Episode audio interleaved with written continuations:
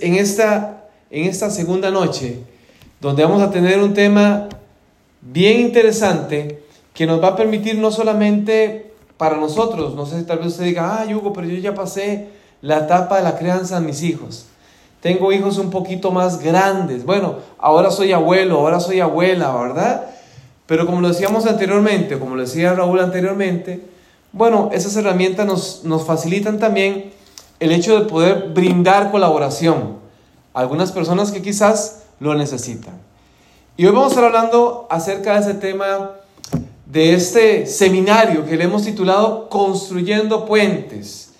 Y antes de iniciar en esta noche con el tema de esta noche, debe contarles una pequeña historia antes de orar. Se dice que en una oportunidad un hombre estaba buscando a un constructor para hacer una cerca alrededor de, todo su terreno. Este hombre iba a salir del país, entonces necesitaba, según él, dejar el cercado, ¿verdad? El, terreno, no sé, una cerca. En mi país le una tapia, ¿verdad? De madera. Es una cerca para poder dividir, ¿no? De las otras propiedades. Así que este hombre estaba buscando un constructor que le pudiera ayudar buscó y encontró uno. Le recomendaron uno y ese hombre llegó y comenzó a contarle que él quería construir esa cerca alrededor de su propiedad porque iba a salir de viaje. El hombre le dijo, mira, yo con mucho gusto te puedo ayudar, yo tengo experiencia en esto, pero, pero tengo mucho trabajo. Ahorita no puedo colaborarte. Y entonces el hombre le comenzaba a insistir, mire, yo necesito que por favor usted me ayude. Necesito resolver esto antes de salir de mi viaje, tener ya claro quién me va a hacer la construcción y que cuando yo vuelva ya esté cercada la propiedad. Así que el hombre era tanta la insistencia que el hombre aún así le decía, mire, es que yo no, no puedo porque tengo otros contratos. Mire, le dice el hombre, le voy a contar la verdad. La verdad es que a la par de mi propiedad vive mi hermano. Y hemos tenido un conflicto hace unos meses atrás. No nos podemos ver. Yo estoy evitando verlo a él. Estoy evitando ver a su esposa. Estoy evitando incluso tener relación hasta con mis sobrinos. No los quiero ver. Por eso quiero construir una cerca alrededor de mi casa para evitar tener contacto con mi hermano. Así que entonces el constructor se quedó sorprendido. Ya entendía cuál era la razón de, de la urgencia de construir aquella aquella, aquella tapia, ¿no? Aquella cerca. Así que el hombre muy astuto le dice, bueno, hagamos un trato. Vamos a comenzar a construir la cerca. Yo con mucho gusto te voy a ayudar a hacer aquí un trabajo. Así que el hombre le dijo, bueno, te agradezco mucho, yo salgo de viaje mañana. Así que el hombre se fue. Acordaron que cuando iba a regresar, la cerca iba a estar construida. Y entonces, cuando el hombre llegó de viaje, llamó al constructor para, para que se encontraran en, su propiedad. ¿Y qué creen ustedes la sorpresa que se encontró aquel hombre cuando llegó a aquella propiedad? Encontró un puente, un puente que daba de su propiedad a la otra propiedad. Cuando aquel hombre vio aquel puente, se sorprendió y le dijo, pero ¿qué hiciste? Yo quería que aquí construyera aquí una cerca, no un puente. En ese momento salió su hermano cuando su hermano vio que había un puente allí, aquel hermano se conmovió. Pensó que su hermano había enviado a hacer un puente para poder acercarse. Así que su hermano se llenó de nostalgia, llegó de donde su hermano y lo abrazó y comenzaron a llorar. Aquel hombre, a pesar de que no había tomado la decisión de construir un puente, se quedaba mirando al constructor el milagro que había hecho. Hoy Dios nos da la oportunidad de construir puentes. ¿Está usted dispuesto? ¿Está usted dispuesto realmente a ser un constructor de puentes y no de cercas? Dios nos dé la sabiduría para poder hacerlo. Vamos a orar. Amado Padre que estás en los cielos, alabamos y bendecimos tu nombre en esta hora y te damos gracias, Señor, porque tú eres nuestro constructor. Señor, te agradecemos porque tú has tenido misericordia de nosotros y por eso hoy estamos aquí. Queremos agradecerte la oportunidad que tú nos das de escuchar tu palabra. Bendícenos en esta hora y todo lo que hagamos, Señor, siempre sea para exaltar y glorificar tu santo nombre. En el nombre de tu Hijo amado Cristo Jesús lo pedimos. Amén. Amén. Bien, el tema de hoy vamos a estar hablando acerca del legado familiar. ¿Saben ustedes qué es un legado? Yo quisiera hacer una referencia con respecto a lo que es una herencia y un legado. La mayoría de nosotros, los padres de familia, buscamos la forma de cómo en el futuro poder otorgarle a nuestros hijos una herencia. Y cuando hablamos de herencia, estamos hablando de algo que se puede medir, se puede cuantificar. ¿Ok? Es algo material, es algo que tiene precio. Puede hablarse de una empresa que usted diga, ay, yo cuando me jubile, quiero heredarle la empresa a mis hijos y que mis hijos sigan con mi proyecto. O alguien puede decir, no, mire, yo quiero que, heredarle a mis hijos unas propiedades que compré, o unas casas, o un vehículo que yo tengo hace mucho tiempo que también yo lo heredé del abuelo, yo se lo quiero heredar a mi hijo. Bueno, la herencia se puede aceptar, pero también se puede rechazar. Hay gente que rechaza herencias, sí, hay gente que rechaza herencias. El legado es algo diferente. El legado no se puede cuantificar. El legado es lo que usted deja para la eternidad en sus hijos.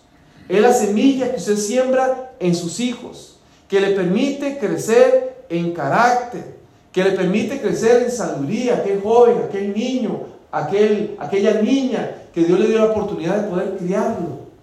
Eso es un legado. Y nosotros los padres estamos llamados, cuando hablo de padres, Hablo de madre, padre, ¿verdad? Estamos hablando de un lenguaje inclusivo cuando hablo padres, ¿ok? Nosotros los padres estamos llamados a dejar un legado, una huella en nuestros hijos. El legado es la marca que usted va a dejar en ellos. Por eso necesitamos conocer y tener claro hacia dónde queremos ir como padres y madres de familia. Hoy vamos a estar hablando un poquito acerca, seguimos hablando un poquito acerca del tema de la resolución de conflictos, pero hoy queremos enfocarnos mucho en la dinámica entre los hijos. Así que para la gente que nos está viendo a través del canal de YouTube, ¿no?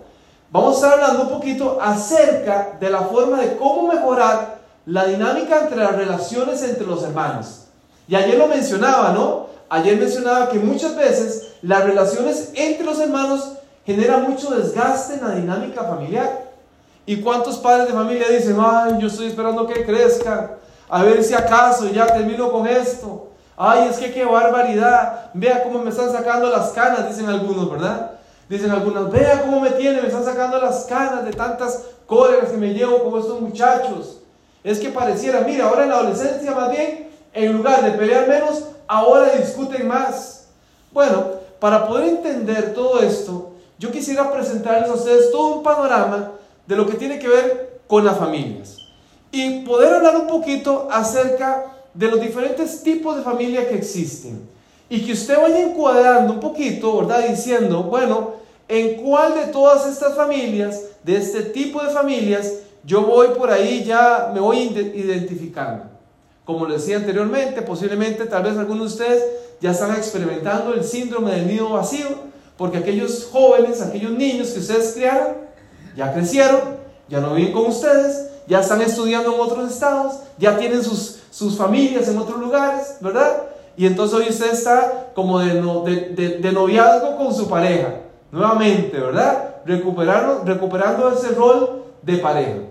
Es un tipo de familia.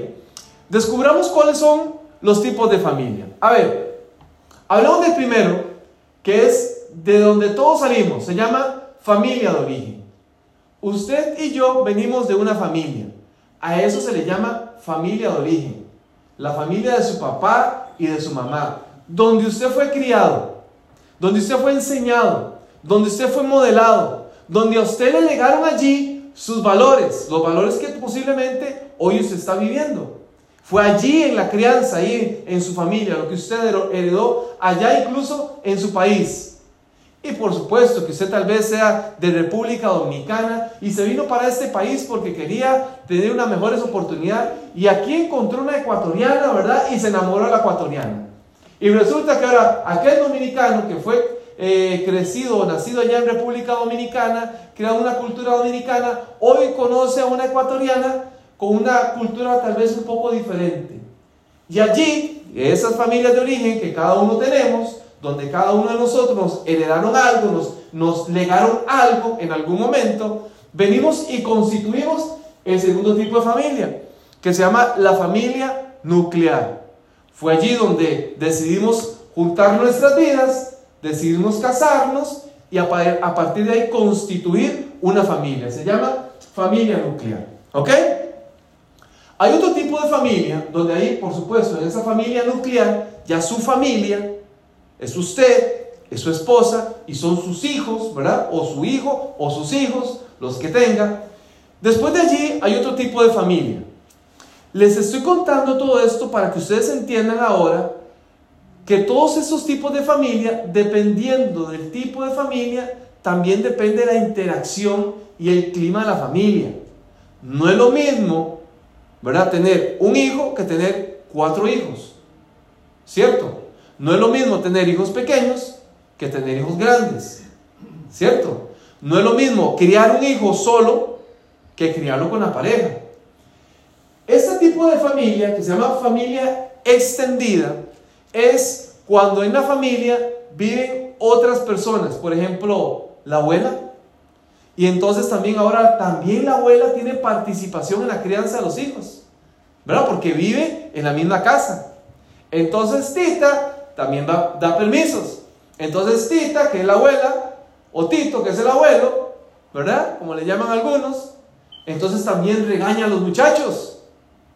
Familia extendida, ahí están los tíos, Ahí hay algunas personas que también están allí, que se han acercado y forman parte de la familia.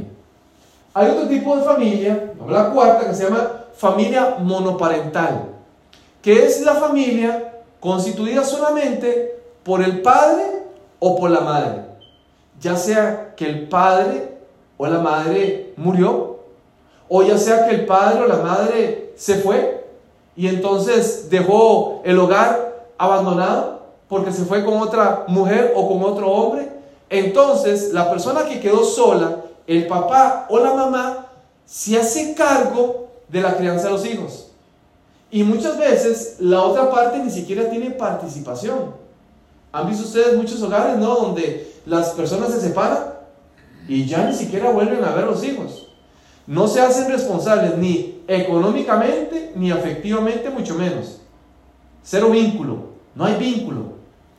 Este tipo de familia monoparental, imagínense ustedes, por ejemplo, expresiones que hay que muy comúnmente se utilizan, que algunas mujeres dicen, ay, es que yo he tenido que ser papá y mamá, ¿verdad? Al mismo tiempo. Usted no puede ser papá, porque el rol, y ahorita lo vamos a ver, que, que tiene un papá dentro de la familia es diferente al rol que tiene la mamá. Y la forma de interacción, todo eso influye muchas veces, ¿no?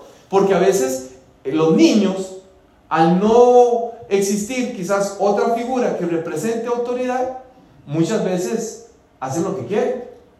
Muchas veces eh, no respetan a la persona con la que está allí, ¿no? Porque, porque falta como ese complemento. Entonces, ese tipo de familia monoparental donde es una persona la que cría a los hijos.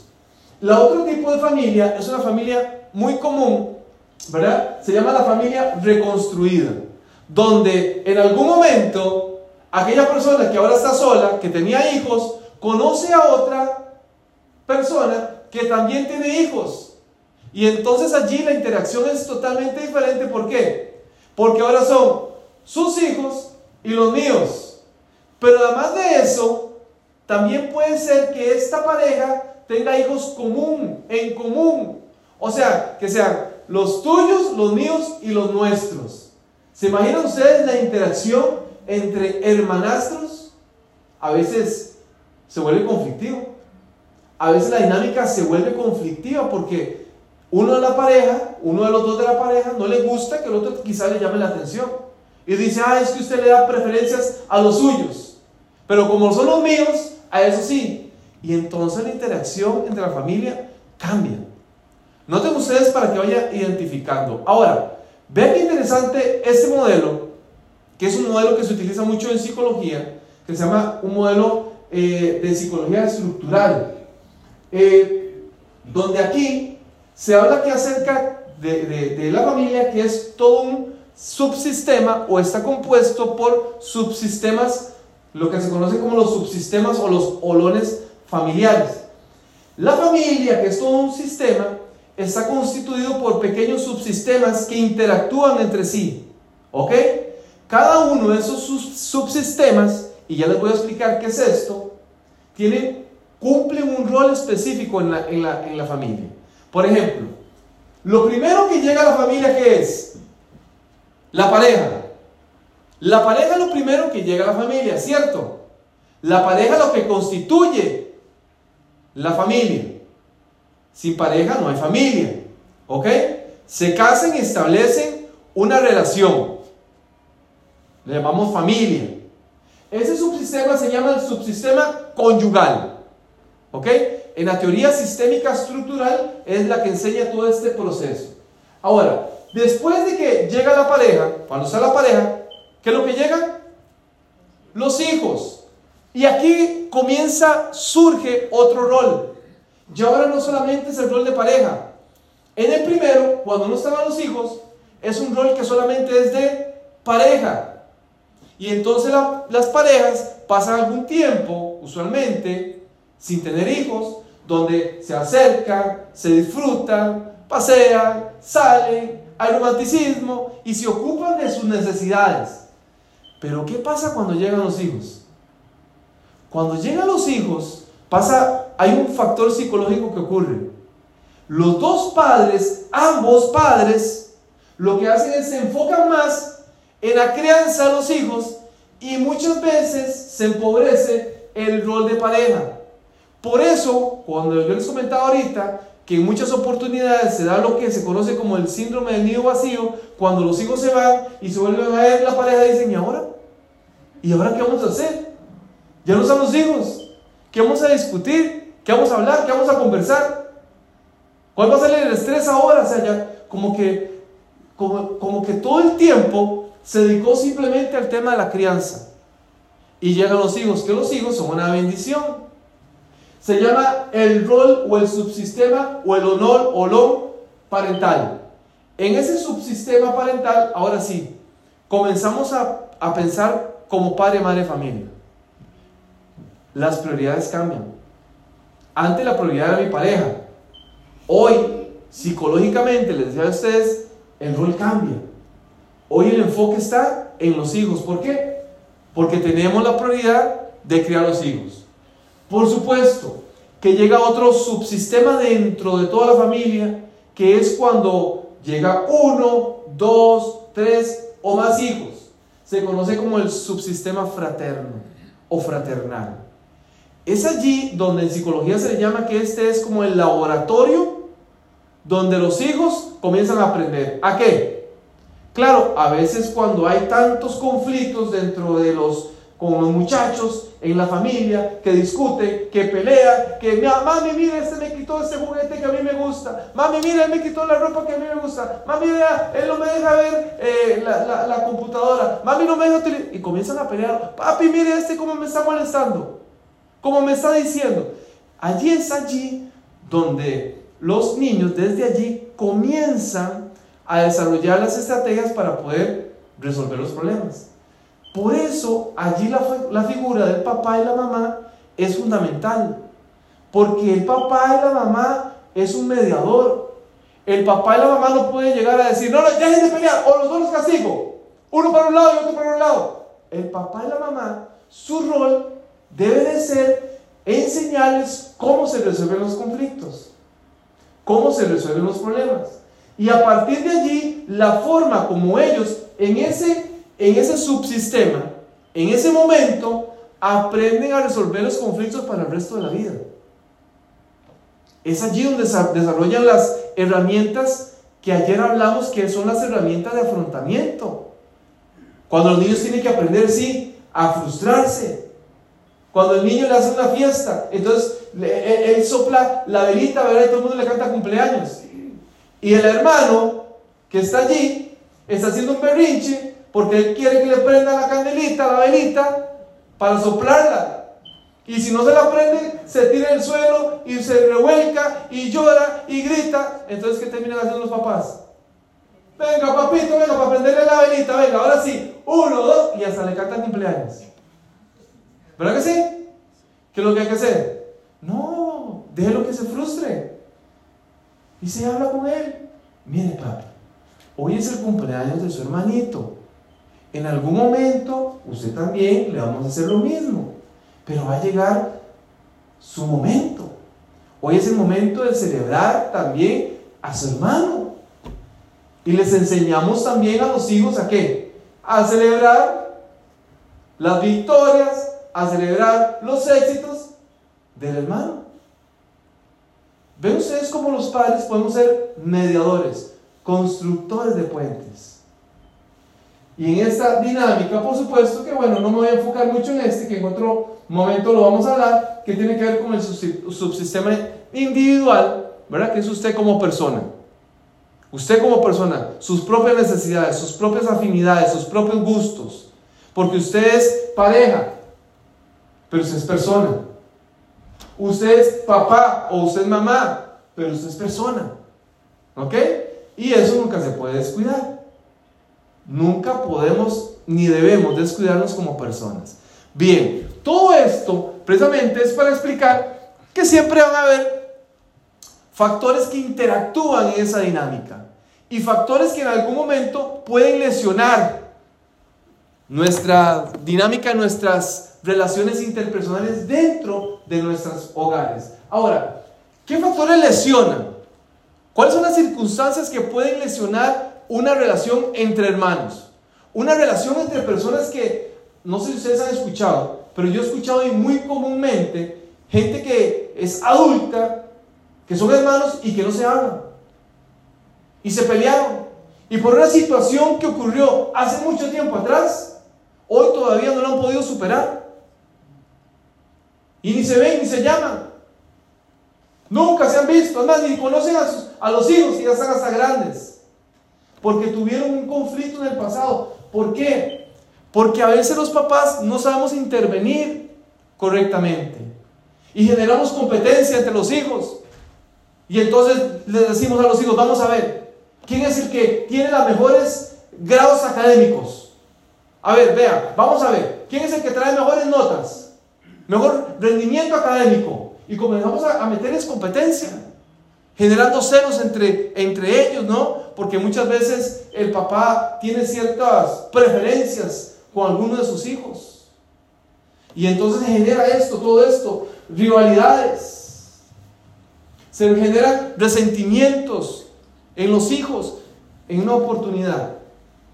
Me decía una, una tía que yo eh, eh, amo profundamente, ya ella eh, descansó, ella murió de COVID. Resulta que mi tía Nana eh, fue mi segunda mamá con la que yo me crié. Vivíamos en una, una casa donde pues, estaba mi mamá y ella vivía prácticamente a, la par de mi casa. Entonces nos comunicábamos. No, había una, no, había, no existía una pared, entonces siempre había una interacción. Y yo me crié con mi tía Nana también. Y yo recuerdo una vez que mi tía Nana me decía, Huguillo, me dice, yo le resiento tanto a mi papá, porque mi tía Ana, estamos hablando de una persona ya mayor, me decía, porque yo recuerdo que cuando nosotros éramos eh, niñas, cuando éramos pequeñas, mi papá nos daba una, decía, con un chilillo, ¿verdad? Chilillo es una, ramita seca, ¿verdad? Y con eso les, daban muchas veces a, los, a los niños. Y ella decía, mi papá a mí me daba que me dejaba las piernas marcadas. Y yo nunca le perdono a mi papá de lo que me hizo. Yo nunca le perdono a mi papá. O sea, me siento tan resentida con él. Y yo le digo una cosa, Nana amaba profundamente a su papá, a mi abuelo, a mi Tito Rodrigo, lo amaba. Pero yo estoy segura que ella se fue al descanso con esa sensación y quizás con ese sentimiento que nunca pudo reparar. Quizás nunca tuvo la oportunidad de poder hablar con él porque él también ya había fallecido. Y de haberle dicho, mire papá, yo le resiento esto, pero ¿sabe qué? Yo quiero perdonarlo, yo quiero quitarme este peso de encima. Tal vez hoy nos está viendo una persona que tiene un gran resentimiento con un hermano por una situación, quizás un malentendido, una discusión del pasado que hoy necesita realmente reparar eso, llamar a alguien y decirle, mira mi hermano, yo creo que ya ha pasado el tiempo y es el momento para poder reconciliarnos, de poder quitarnos ese resentimiento. Hay tantos factores que inciden en esto. Y yo quisiera ponerles un ejemplo, una historia que encontramos en la palabra del Señor y tiene que ver con la familia de un joven llamado José. La palabra del Señor, yo quiero invitarles que me acompañen en estos minutos que nos quedan, a que busque en el capítulo 37 de Génesis. Génesis, el capítulo 37. Es allí donde vamos a hablar acerca de la vida, de la crianza de un joven llamado José. Dice el texto bíblico, Génesis capítulo 37, versículo 1, y habitó Jacob en la tierra donde peregrinó su padre, en la tierra de Canaán. Estas fueron las generaciones de Jacob. Y pongan atención lo que dice el texto, dice, José, siendo de edad de 17 años, apacentaba las ovejas con sus hermanos. Y el joven estaba con los hijos de Bila y con los hijos de Silpa, esposas de su padre. Y José informaba a su padre la mala fama de ellos. A los 17 años, José, que era el hijo de este hombre llamado Jacob, se estaba criando con sus hermanastros. Tenía varios hermanastros. Le dice la palabra del Señor que tenía dos hermanos. ¿Lo recuerdan ustedes? ¿Verdad? Ya lo vamos a ir leyendo más adelante. Y él se estaba criando, pero ya a los 17 años, José estaba asumiendo un rol que no le correspondía. Jacob le había dado un rol que muchas veces otorgamos roles a los hijos que no les corresponde un rol, posiblemente un rol parentalizado, o sea, un rol de ser el papá. ¿Han visto ustedes en algún momento familias donde la mamá o el papá prácticamente le asume la responsabilidad al hijo o a la hija de la crianza de los hermanos menores? Y los hermanos, que en ese momento son los hermanos mayores, prácticamente tienen que criar a sus hermanos pequeños. Y sus hermanos pequeños en algún momento lo referencian como sus figuras de autoridad, no los ven como sus hermanos. Me decía a mí en una oportunidad, un amigo con el que conversaba, me decía, Hugo, es que yo tuve que quitarme ese rol de encima, porque mi mamá siempre me llamaba y me decía, mire, llame a sus hermanos, regáñelo. Y entonces dice que él se iba para la casa de la mamá y en algún momento hasta agarraba una faja y le daba unos fajazos a los hermanos que él creía, ¿verdad? En aquel momento en que la faja corrige, y él dice que él llegaba y utilizaba la, la faja como un recurso, ¿no? Disciplinario. Él. Y entonces él dice que no, que en algún momento dijo, no, porque yo tengo que llegar a hacer eso. Porque yo tengo que llegar a castigar e incluso a reprender a, los, a mis hermanos, si son mis hermanos. Y entonces una vez cuando este hombre ya era hombre, lo hizo consciente y que la mamá lo llamó, él le dijo, mami, lo siento mucho, pero a partir de hoy usted tiene que entender algo. Usted tiene que entender que yo soy el hermano de mis hermanos. No soy el papá de mis hermanos.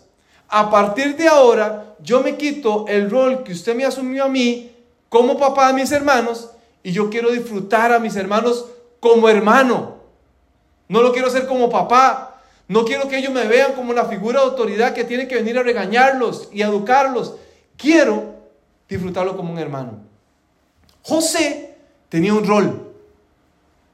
El papá le había entregado un rol. José, vigílelos, véalos. Y dice la palabra que José era el que llegaba donde su papá le decía, mire papá, sus, sus hijos, mis hermanos, mis medios hermanos, como le quieran decir, tienen mala fama.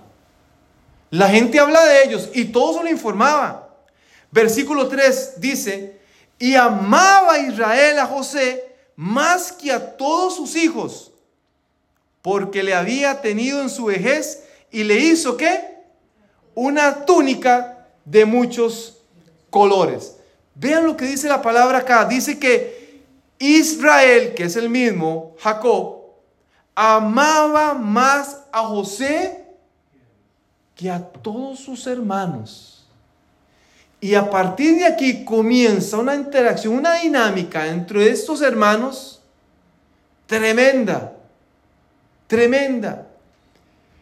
Le hizo un regalo, le dio una túnica de colores, más que el valor, que es de hecho tenía un valor económico porque posiblemente era de lino fino, de lana, algo muy fino, más que ese valor, era lo que representaba aquella túnica. Era lo que representaba delante de los hermanos. Era el sello de decir, este es el preferido. Y a mi preferido le voy a dar esto. Diferente a todos los demás. Y que cuando todos los hermanos llegaban, había alguien que brillaba con su traje, con sus vestiduras. José, que representaba el preferido del Padre. Uy, cómo comenzaron a deteriorarse las relaciones entre esos hermanos. Versículo 4 dice, y viendo sus hermanos que su padre lo amaba más que a todos ellos, le aborrecían y no le podían hablar pacíficamente. Noten ustedes la interacción. Ya los hermanos sabían, y ya no podían hablarle pacíficamente. ¿Cómo creen ustedes que lo trataban? Qué triste, pregúntele usted a una persona, a una persona adulta, ¿qué se siente haber crecido en un hogar donde es clara la preferencia que tenía el padre hacia ciertos hijos?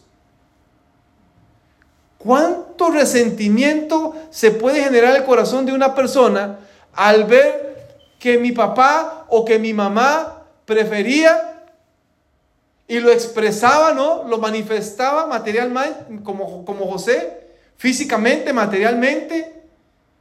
Era un sello que lo representaba, su preferencia. ¿Cuánta gente está luchando con eso? ¿Cuánta gente hoy todavía está resentida por una situación de ese tipo? Y en esta relación que cada vez se desgastaba más, Dios comienza a revelarle sueños a José. ¿Y qué creen ustedes que pasó? José llega y le cuenta a sus hermanos los sueños. Y esto creó todavía mucho más división en sus hermanos. Y comenzaron a decirle, ¿usted cree que nosotros nos vamos a inclinar delante de ustedes. Recuerden que él, tuvo ciertos sueños y que uno, el primer sueño era que, eh, que habían varios manojos alrededor de él y que todos los manojos se inclinaban delante de él. ¿Lo recuerdan? Usted está diciendo, José, que nosotros, sus hermanos, los mayores, nos vamos a inclinar delante de usted, claro.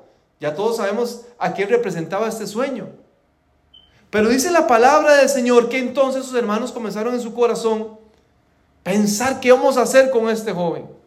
¿Cómo lo vamos a eliminar? De hecho, la palabra del Señor, si usted comienza a leer, le dejo de tarea que usted siga leyendo esta historia, se la voy a resumir un poco. En el capítulo 37, versículo 11, dice la palabra del Señor que el papá de José, Jacob, le dio una indicación a sus hermanos para que fueran a Siquén a pastorear sus ovejas. Y estando supuestamente en Siquén, le dio la indicación a José para que lo fuera a ver, para que José les trajera informe de cómo estaban aquellos muchachos, qué estaban haciendo aquellos muchachos. Pero dice la palabra que cuando José llegó a Siquén, se encontró con que sus hermanos no estaban allí. Y un hombre les dijo, no, no están aquí en Siquén, se fueron para Dotán. Y resulta que en ese camino, cuando José llega a Dotán, dice la palabra del Señor que cuando sus amigos esos hermanos lo comenzaron a ver, se lo puede leer en Génesis el capítulo 37, el versículo 18, dice que comenzaron a conspirar para matarle. Noten ustedes qué tipo de relación tenían ya ahí. Todo lo que va generando cuando hay una preferencia, cuando hay una mala crianza en los hijos, todo lo que va ocurriendo en la dinámica familiar. Sus, sus hermanos estaban conspirando para matarle. Y cuando lo vieron a lo lejos, dijeron, ahí ya viene el soñador.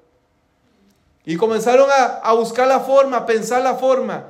Y el capítulo 37, versículo 23, dice la palabra del Señor que cuando lo vieron dijeron, vamos a agarrarlo. Dice la palabra que lo desnudaron y le quitaron la túnica de colores. Allí lo desprendieron de aquello que representaba la preferencia de su papá. Allí le arrebataron aquello que le recordaba a ellos cuánto lo amaba su padre. Y dice que lo tiraron ahí en la cisterna. Y algunos intervinieron para que no lo mataran. Pero conocemos el relato bíblico. Bueno, dicen que la palabra, la palabra del Señor dice que ellos decidieron venderlo. 20 piezas de plata lo vendieron. Y en esa oportunidad José fue llevado a Egipto.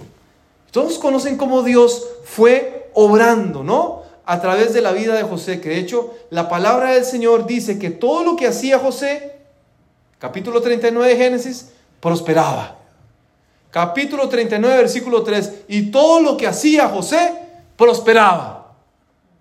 ¡Wow! ¡Qué tremendo! ¿No? ¿Qué hombre decía, eh, un hombre íntegro, ¿no? Dice la palabra del Señor. Y ya cuando revisamos un poquito la historia, los que conocemos la historia, los que la hemos leído, lo que las hemos escuchado, nos damos cuenta que llega a la casa de Potifar y Potifar lo pone como segundo en su casa. Cuando está allí, de segundo en su casa, la esposa de Potifar intenta tener relaciones con él. Y José decía, ¿cómo pues haré yo tan grande mal y pecaré contra Dios? Se mantuvo firme a sus principios, a sus valores. Decidió mantenerse firme. Así que aquella mujer le levantó un falso y fue a parar a dónde? A la cárcel. Allí en la cárcel también encuentra a dos hombres que estaban allí, al copero del rey y a un jefe de los panaderos. Y estos hombres tuvieron también un sueño.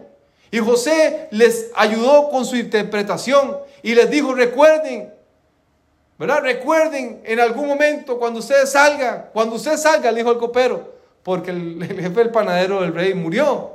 Cuando usted salga, recuerde, le dice, tenedme presente.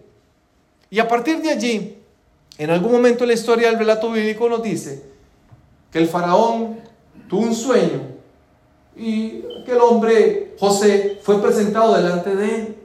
José le dio la interpretación a tal punto que este hombre lo constituyó el segundo, por debajo solamente del faraón.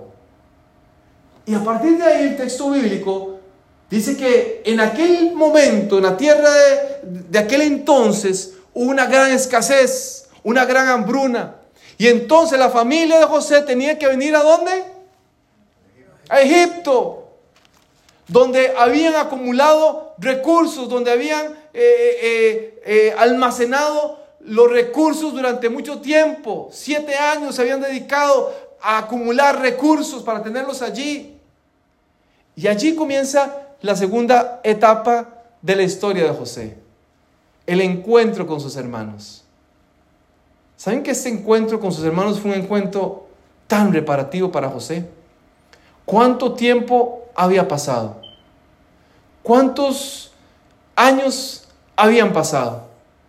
cuánta carga emocional había llevado José posiblemente al verse traicionado, humillado por sus hermanos, al verse maltratado por sus hermanos. Porque uno espera que en el hogar uno se sienta protegido y amado. Y dice la palabra del Señor, usted lo puede leer, en Génesis el capítulo 42 en adelante, dice que José tuvo un primer encuentro con sus hermanos. ellos no lo reconocieron. El capítulo 42, versículo 13 dice que cuando José los vio, se tuvo que retirar y que lloró. ¿Se imaginan ustedes ahí llorando? ¿Qué habrá estado pensando? ¿Qué habrá estado sintiendo? Estaba reparando aquel daño. Quizás aún todavía, no lo sé, pero tal vez humanamente, posiblemente, tal vez había resentimiento. Así que José comenzó a hablar con ellos, a comenzar a explorar a ver si su papá aún vivía. Y aquellos hermanos le dijeron, mira, el papá todavía vive, nuestro viejo todavía vive, todavía está fuerte. Vive también nuestro hermano menor. Y hay otro que ni siquiera aparece. No sabemos dónde está. Y José escuchando todo esto. Es la palabra que José les pidió que trajeran a su hermano. ¿Recuerdan a su hermano menor, a Benjamín? Y que cuando vio a Benjamín, dice la palabra que nuevamente lloró. Vean ustedes la interacción. Cuatro veces lloró José desde la primera vez. Desde la primera vez que tuvo un contacto con sus hermanos, cuatro veces, hasta que pudo abrazar a su papá, que fue la última vez, la cuarta, donde abrazó a su papá también donde tuvo aquel encuentro con su papá. Todo esto en una dinámica totalmente distorsionada. Veamos a nuestros hogares. ¿Qué necesitamos nosotros para mejorar nuestras dinámicas familiares? ¿Qué está ocurriendo en el día a día en nuestras dinámicas como familia? ¿Cómo están las interacciones entre nuestros hijos? Entre ellos, entre los hermanos. ¿Cuál es la dinámica entre la relación de pareja? ¿Cómo estamos? ¿Cómo interactuamos?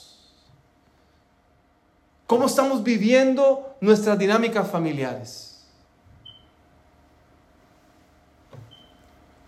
Vamos a cerrar con este libro. Les voy a contar una historia.